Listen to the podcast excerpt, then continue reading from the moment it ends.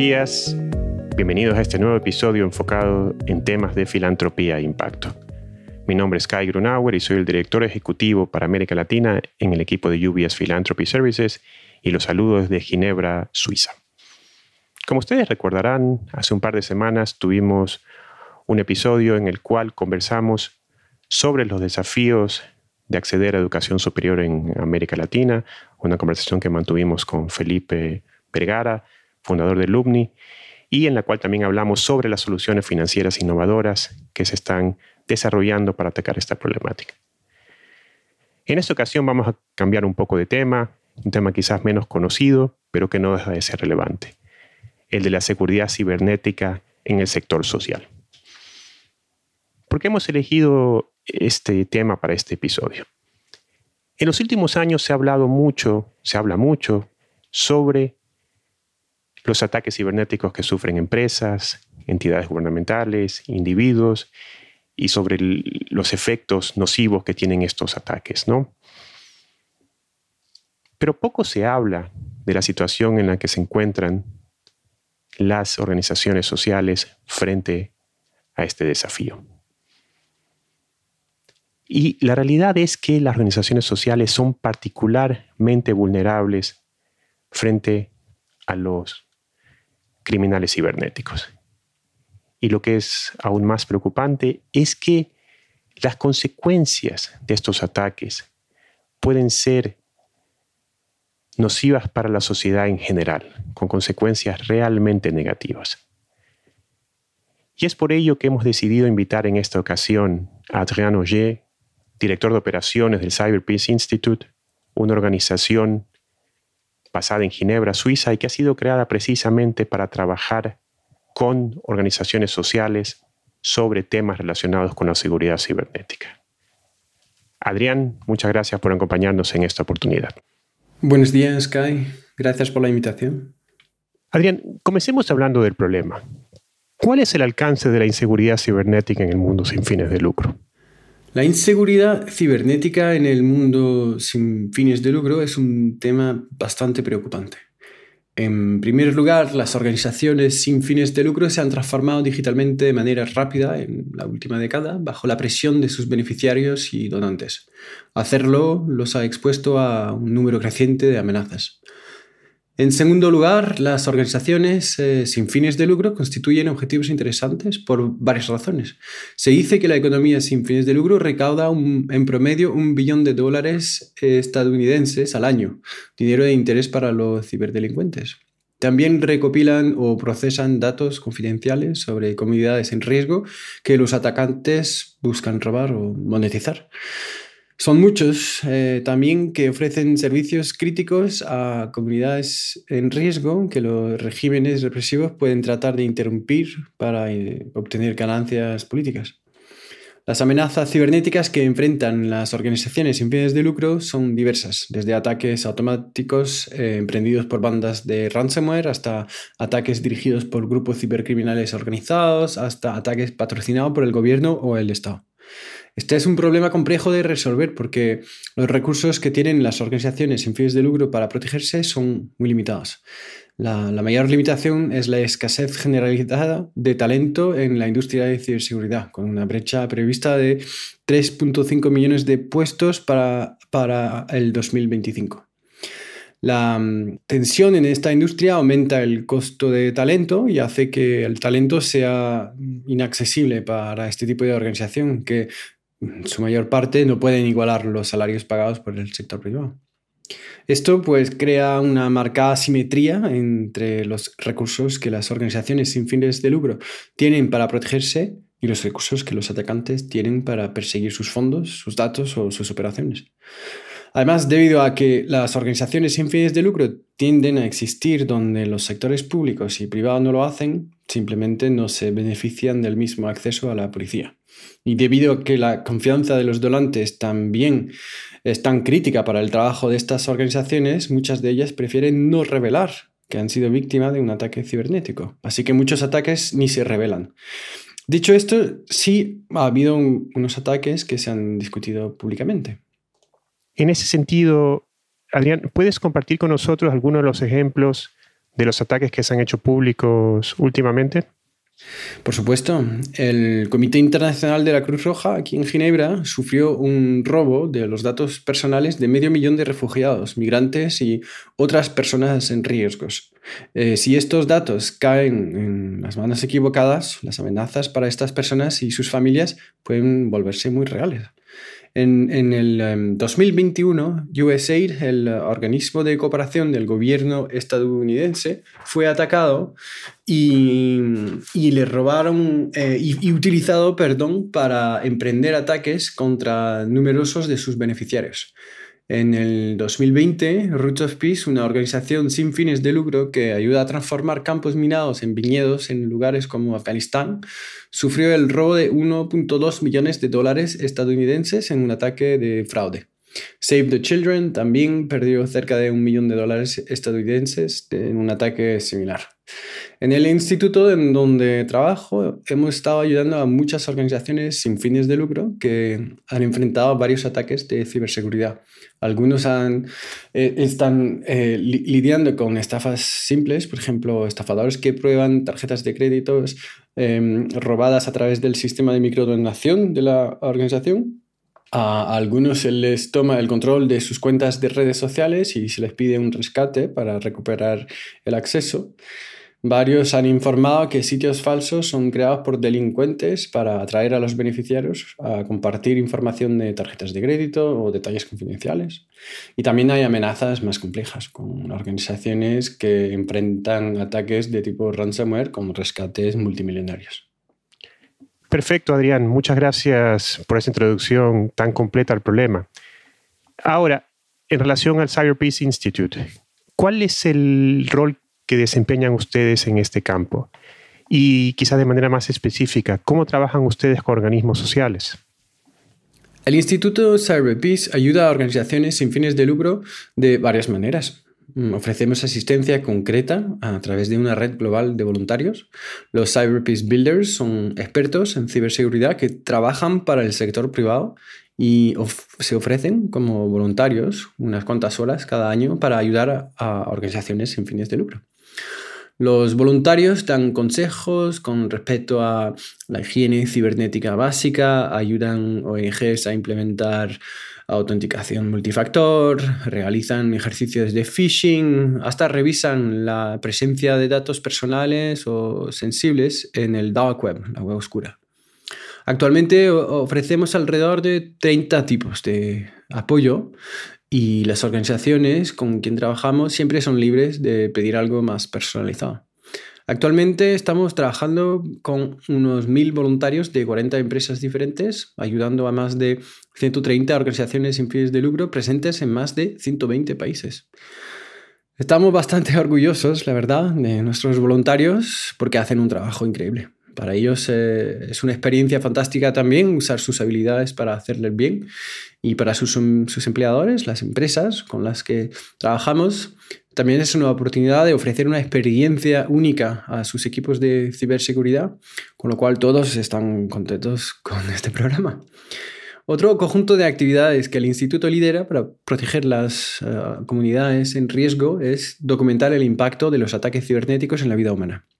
Cuando las organizaciones sin fines de lucro son atacadas, las personas vulnerables que protegen sufren aún más. Nuestro equipo de analistas cibernéticos y científicos pues analizan datos y fenómenos y informan sobre ellos a través de plataformas dinámicas de acceso público en nuestra web y también de informes más tradicional. Entiendo que una de las actividades que lleva a cabo el instituto es la concienciación y divulgación del problema. ¿Puedes contarnos un poco más al respecto, por favor? Efectivamente, el tercer y último conjunto de actividades tiene que ver con el aporte de evidencia que emerge de nuestro trabajo con los voluntarios y los análisis que realizamos a los tomadores de decisiones en los sectores público, privado y de la sociedad civil. Presentamos nuestros hallazgos al Grupo de Trabajo de Composición Abierta de las Naciones Unidas, el Open Ended Working Group, Participamos en varios procesos de múltiples partes interesadas, como el Foro de Paz de París. Organizamos también eventos con el Banco Mundial o el Foro Económico Mundial para lograr que los que están en el poder se den cuenta de la magnitud del problema y promulguen mejores normas y, y regulaciones. Nuestro objetivo al final es que el mundo reconozca que cyberpeace no necesita ser una palabra elegante, que podemos trabajar hacia un futuro mejor para todos en el ciberespacio. Para eso mm, debemos asegurarnos de que aquellos que son vulnerables no se conviertan en empresas de depredadores cibernéticos, que los problemas salgan a la, luz y se entiendan, que los malos actores rindan cuentas y que los tomadores de decisiones efectúen un, un cambio, un cambio a mejor y un cambio sistémico. Ahora, Adrián, me gustaría que nos enfocáramos en América Latina. ¿Cuáles son las principales actividades que el instituto está llevando a cabo en la región?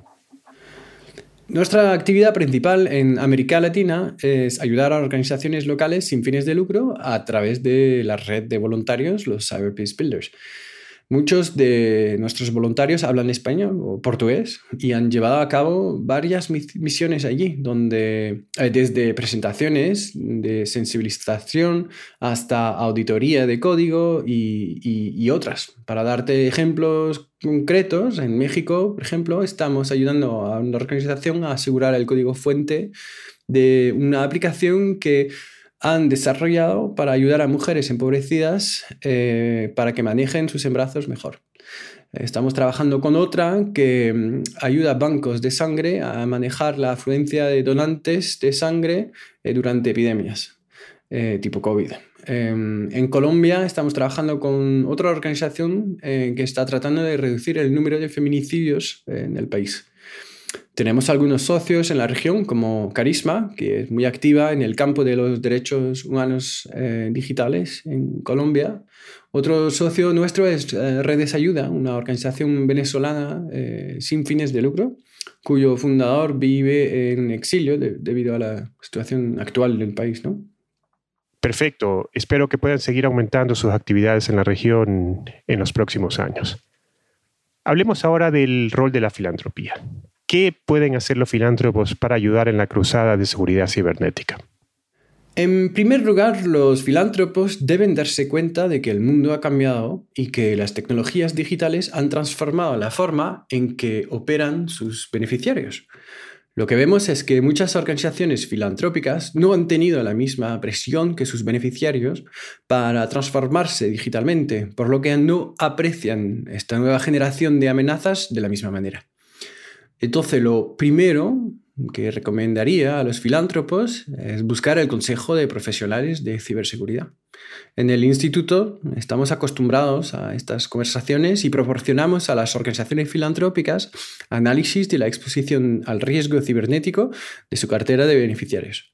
Al observar a quién financian, qué vulnerabilidades tienen sus beneficiarios en sus activos web, qué se está discutiendo o vendiendo en la web oscura, en el dark web, sobre estas organizaciones sin fines de lucro, podemos dar a los donantes una idea de los riesgos que enfrentan en términos de pérdida financiera, de exposición, interrupción de servicio. Em, también las propias organizaciones filantrópicas, como te lo comentaba antes con el ejemplo de USAID, se han convirtiendo, eh, convirtiendo en, se están convirtiendo perdón, en víctimas, por lo que los equipos de grant making y otros deben recibir capacitación en cosas como técnicas de phishing, los peligros del shoulder surfing, eh, los peligros de las redes eh, públicas eh, cómo maneja sus contraseñas y, la importancia de la autenticación y, otros consejos eh, específicos para ellos. Otra cosa que los filántropos pueden hacer es asignar sistemáticamente fondos a la ciberseguridad en cada donación. El ciberespacio todavía se considera una política de gastos generales o indirectos, sin embargo los donantes deben darse cuenta de que si el dinero que desembolsa no está bien protegido, puede ser robado y utilizado para alimentar el delito cibernético, el terrorismo, hasta las guerras. Peor aún, el hecho mismo de que desembolsen dinero y comuniquen públicamente sobre esto pone a sus beneficiarios en la mira de los malos actores. Hay un principio fundamental en la acción humanitaria llamado do no harm, no hacer daño. Desafortunadamente, con el ciberespacio, la probabilidad de hacer más daño que bien aumenta eh, cuando los fondos, los datos o los servicios eh, digitales están mal protegidos. Los eh, que trabajan en el terreno rara vez tienen los recursos para priorizar el ciberespacio y por lo tanto los filántropos tienen la responsabilidad de guiarlos ahí. En, en tercer lugar, al presionar a los beneficiarios hacia mejores prácticas cibernéticas, Varios donantes han comenzado a pedirles que completen cuestionarios o cumplan con diferentes eh, estándares de la industria. Si bien este es un buen enfoque en el sector sin fines de lucro, eh, en su conjunto necesita eh, converger hacia un conjunto limitado de estándares sino uno solo, para limitar la carga de las organizaciones sin fines de lucro, que rara vez son financiadas por un solo donante. El, costo de cumplimiento en la industria de, de, ciberseguridad es alto y las organizaciones sin fines de lucro no pueden permitirse gastarse sus recursos limitados completando cuestionarios y realizando auditorías para responder preguntas similares una y otra vez. El instituto en donde trabajo se asocia con varias organizaciones filantrópicas para proteger a sus beneficiarios. El apoyo que ofrecen nuestros eh, voluntarios es totalmente gratuito mm, para organizaciones sin fines de lucro, obviamente. Y si bien los voluntarios no podrán hacerlo todo, son voluntarios, eh, pueden hacer mucho. Y ciertamente pueden ayudar a los donantes y beneficiarios a priorizar las inversiones en ciberseguridad, lo que conducirá a una mejor seguridad en general y ahorro de costos. Quizás uno de los temas más mediatizados en los últimos seis meses ha sido el de la inteligencia artificial y sobre los cambios que se prevé que ésta pueda generar en nuestras sociedades en el futuro cercano. Cuéntanos un poco sobre tu visión de las amenazas potenciales de la inteligencia artificial para el mundo sin fines de lucro. Sí, un gran debate. La inteligencia artificial ofrece oportunidades maravillosas para proteger mejor a todos, entrenar a las personas más rápido y mejor, parchar automáticamente los sistemas, detectar comportamientos sospechosos. Pero la inteligencia artificial también será utilizada por los delincuentes. De hecho, ya lo usan. En los últimos años hemos visto a delincuentes hacerse pasar por CEOs en llamadas de voz, utilizando falsificaciones de voz eh, tipo deepfake. Eh, estas falsificaciones eh, de vídeo son también cada vez más fáciles de hacer y creo que vamos a ver dentro de poco videoconferencias falsificadas eh, para convencer a organizaciones con y sin fines de lucro a mandar dinero a delincuentes. La inteligencia artificial generativa podrá también analizar cómo un individuo en particular escribe, cómo habla, cómo se mueve y reproducir eso para atraer a los humanos a hacer lo incorrecto, que sea eso, mandar dinero o apretar un botón. Y las campañas de desinformación también serán mucho más fáciles de llevar a cabo y la confianza digital pues mucho más difícil de aplicar. Desde un punto de vista tecnológico, a mí me preocupa porque no creo que las organizaciones sin fines de lucro estén listas para gestionar la complejidad tecnológica provocada por la, la inteligencia artificial perdón, generativa. Desde el punto de vista más ético, digamos, también me, preocupa porque pues eh, muchas van a usar de la inteligencia artificial y lo que va a hacer es eh, exacerbar los prejuicios y dividir aún más nuestras sociedades. Y si las tensiones, eh, sociales continúan eh, aumentando, el papel de, las organizaciones sin fines de lucro será aún más importante de lo que es hoy. Esto puede sonar un poco como una exageración, pero para mí, eh, ayudar a este tipo de organización a asegurar su transformación digital es el problema más crítico que el mundo necesita resolver ahora.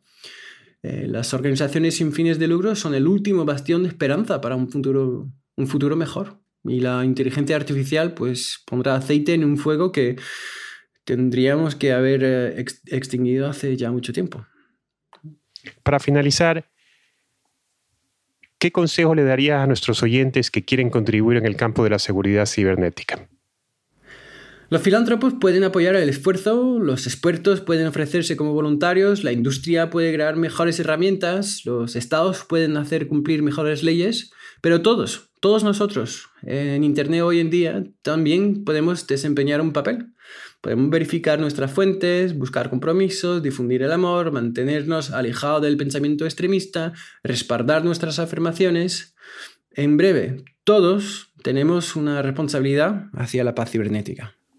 Muchas gracias, Adrián, por acompañarnos en esta oportunidad y te deseo el mejor de los éxitos en la continuación de tu trabajo en el Cyber Peace Institute. Kai, muchísimas gracias por la invitación.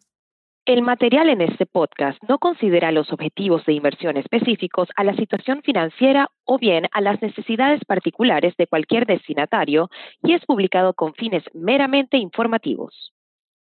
La intención de este material es de naturaleza educativa, no es publicidad, una convocatoria ni una oferta para comprar o vender algún instrumento financiero o para participar en una estrategia bursátil en particular y no deberá entenderse como tal por parte de quien escuche este contenido.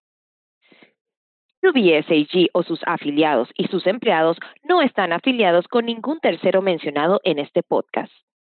Ni UBS ni sus representantes están sugiriendo que cualquier destinatario o persona actúe de cierta manera o tome una línea de acción específica como consecuencia de este podcast.